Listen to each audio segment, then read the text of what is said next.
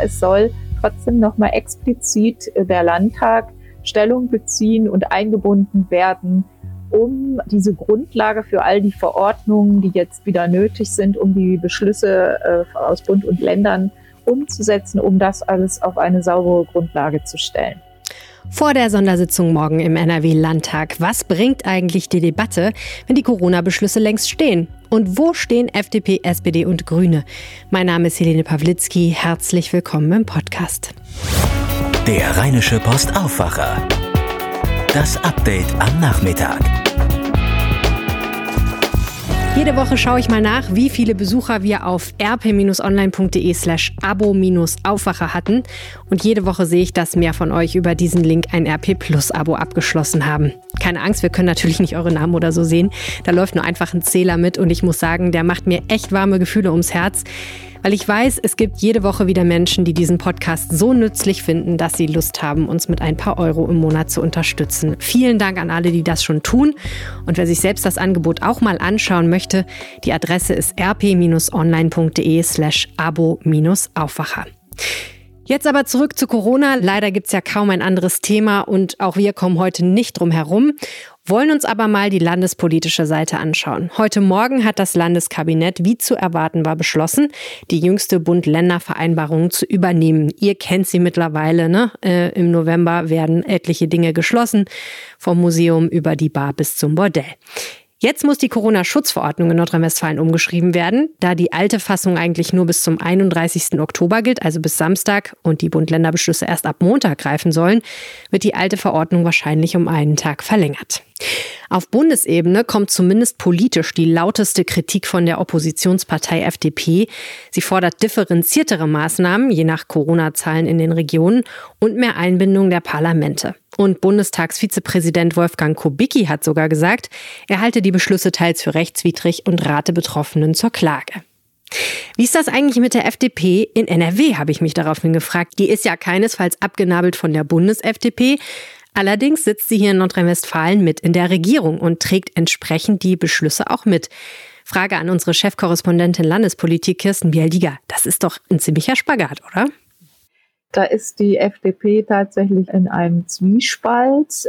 Es ist das gute Recht der Opposition in Berlin, sich so zu äußern. Na klar, also das ist ihre Aufgabe, nicht nur das Recht. Sie muss Gegenentwürfe nennen. Sie sollte dann aber auch sagen, was an die Stelle rücken könnte und ob es denn auch mit liberalem Gedankengut zu vereinbaren ist, die äh, Krankenhäuser un, uneingeschränkt volllaufen zu lassen. Das muss sich die Partei dann auch fragen. In Nordrhein-Westfalen glaube ich, weil hier auch die Situation eben äh, sehr dramatisch ist. Wir haben ja nur noch einen Landkreis unter, unter 50, das ist unter der Inzidenzzahl von 50, das ist der Landkreis Soest. Alle anderen liegen darüber. In Nordrhein-Westfalen ist die Situation eben schon so, dass äh, die FDP hier auch ein bisschen anderen Zungenschlag in ihren Stellungnahmen hat und äh, wie du gesagt hast, ja auch in der Regierung ist. Also die müssen da so ein bisschen einen Balanceakt vollziehen. Ähm, das wird auch ganz interessant. Morgen im Landtag in Nordrhein-Westfalen soll das Thema nochmal debattiert werden. Da wird sich dann zeigen, wie die FDP sich genau positioniert und das äh, wird dann schon sehr interessant werden. Also da ja, ist es nicht so ganz einfach für die Partei, dann in den einzelnen Ländern, sind auch in anderen Ländern in der Regierung, ihren Weg und ihren Kurs zu finden.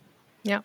Das ist ja eine Sondersitzung am Freitag, so ein bisschen after the fact, muss man sagen, denn die Beschlüsse stehen ja schon und ab Montag gilt das Ganze. Bringt das dann eigentlich noch was? Ähm, ja, also ganz so ist es nicht. Also es ist so, ähm, die Beschlüsse ähm, des Kabinetts fußen allesamt auf dem Landespandemiegesetz.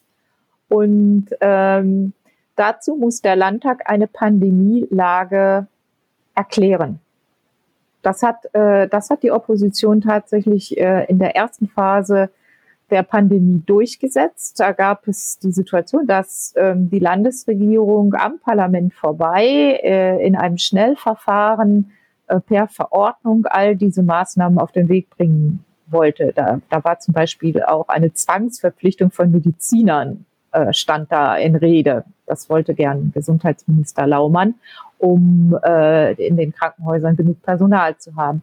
Da hat aber dann äh, die Stunde des Parlaments geschlagen. Das war in gewisser Weise historisch und ähm, hat, äh, da hat die Opposition dann durchgesetzt. Und man muss auch sagen, auch die, die äh, CDU und vor allem auch die FDP-Landtagsfraktion war überhaupt nicht einverstanden mit diesem Vorgehen der äh, eigenen FDP-Minister und ähm, hat, hat dafür gesorgt, dass, dass das Pandemiegesetz erst vom Landtag verabschiedet werden musste. Und jetzt soll nochmal die Zustimmung des Parlaments auch eingeholt werden. Das Pandemiegesetz läuft zwar eigentlich noch, aber es soll trotzdem nochmal explizit der Landtag Stellung beziehen und eingebunden werden um ähm, dann diese Grundlage für all die Verordnungen, die jetzt wieder nötig sind, um die Beschlüsse äh, aus Bund und Ländern umzusetzen, um das alles auf eine saubere Grundlage zu stellen.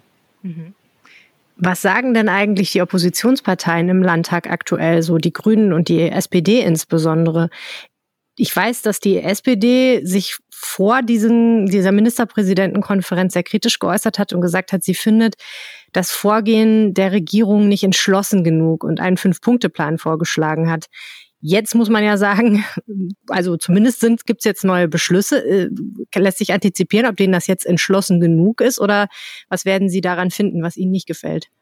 Ja, also ein großes Thema, das äh, immer nach wie vor noch zu Unzufriedenheit, für Unzufriedenheit äh, sorgt bzw. Unzufriedenheit auslöst, ist die Schulpolitik. Und die Bund-Länder-Vereinbarung sieht vor, dass nochmal über Hygienemaßnahmen in den Schulen nachgedacht werden soll in den Ländern.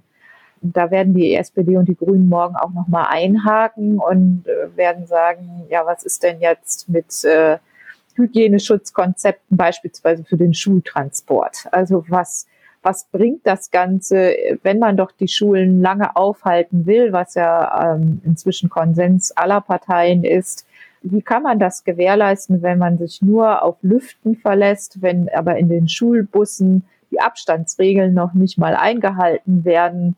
wenn die Lehrer nicht verpflichtet sind, im Unterricht eine Maske zu tragen, obwohl diejenigen ja, äh, sie diejenigen sind, die ständig reden ähm, und Aerosole verbreiten. Also was, was äh, bringt das Ganze da? Da werden sie sicher nochmal äh, einen Punkt setzen. Und sie werden auch darauf beharren, dass äh, Ministerpräsident Armin Laschet eine Regierungserklärung halten soll, wie das ja heute auch Angela Merkel im Bundestag tut äh, einfach weil eine Regierungsdrehung nochmal eine ganz andere Tragweite hat und der Unterschied zu einer bloßen Unterrichtung ist der, dass äh, eine Regierungserklärung mit allen Ressorts, also mit allen Ministern der Landesregierung abgestimmt sein muss. Vielen Dank, Kirsten, und bis bald. Tschüss, Helene.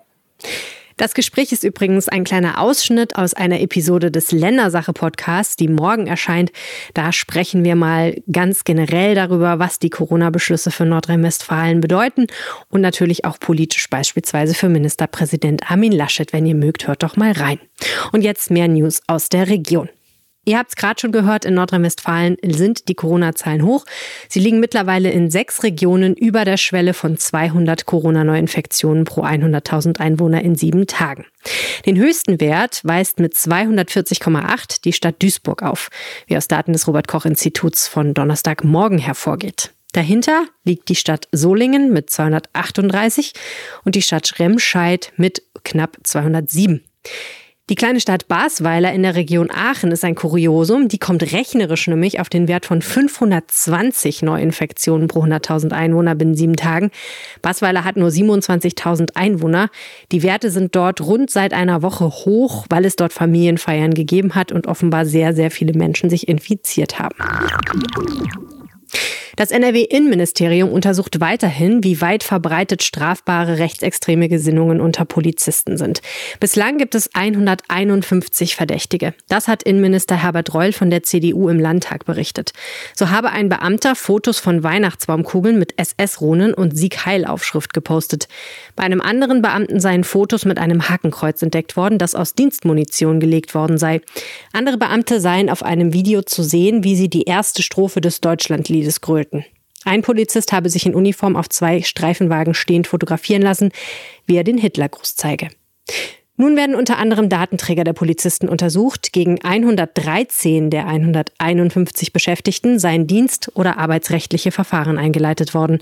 Sechs Kommissaranwärter sind bereits entlassen worden, zwei Regierungsbeschäftigte sind abgemahnt, einer ist gekündigt worden und von 108 Strafverfahren sind 21 bereits eingestellt worden, davon in vier Fällen gegen Auflagen. Trotz steigender Corona-Infektionszahlen gibt der stellvertretende nordrhein-westfälische Ministerpräsident Joachim Stamm von der FDP den Familien eine Bildungs- und Betreuungsgarantie. Schulen und Kindertagesbetreuung werden in Nordrhein-Westfalen nicht noch einmal flächendeckend schließen, sagte der Familienminister wörtlich. Dies gelte trotz der ernsten Lage unverändert. Allerdings müssen immer mehr Kitas Corona-bedingt vorübergehend schließen. Im Oktober waren es laut Stamm bislang 173, dazu gab es 185 Teilschließungen. Im September waren es dagegen noch 107 gewesen, außerdem 147 Teilschließungen. Je nach Infektionslage und Meinung der Schulgemeinde kann auch für Grundschulen eine Maskenpflicht im Unterricht empfohlen oder sogar erlassen werden. Das hat das nordrhein-westfälische Schulministerium am Donnerstag klargestellt. Wenn die Gesundheitsbehörden vor Ort es nötig finden oder Eltern, Lehrer und Schüler es möchten, können auch an Grundschulen Masken vorgeschrieben oder vereinbart werden. Aktuell gilt nur an weiterführenden Schulen eine Maskenpflicht im Unterricht. Manche Grundschulen haben aber trotzdem bereits eine solche vereinbart. Tina Turner muss sich in einem Rechtsstreit um ein Plakat auf eine Niederlage einstellen. Das deutete die Vorsitzende Richterin am Oberlandesgericht Köln an. Der Grund des Streits, die 81 Jahre alte Sängerin stört sich am Werbeplakat für die Show Simply the Best, die Tina Turner Story, auf der eine Tina Turner Darstellerin abgebildet ist. Ein Gericht hatte ihr zuvor Recht gegeben. Das Plakat könne den Eindruck vermitteln, dass die echte Sängerin in der Show auftrete. Der Tourveranstalter legte dagegen Berufung ein. Das Oberlandesgericht geht offenbar auch davon aus, dass das Plakat unter Kunstfreiheit fällt. Zudem sei darauf eine junge Frau abgebildet. Aus Sicht des Durchschnittsrezipienten sei, Zitat, ein persönlicher Auftritt der Klägerin nicht zu erwarten, so die Vorsitzende Richterin. Die endgültige Entscheidung fällt im Dezember. Das war euer News Update am Nachmittag. Vielen Dank fürs Zuhören. Feedback wie immer an aufwacher.rp-online.de oder ihr schaut mal auf Twitter vorbei. Da heiße ich Helene Pawlitzki und so ähnlich heiße ich auch in Wirklichkeit. Danke fürs Zuhören. Bis bald. Tschüss. Mehr bei uns im Netz rp-online.de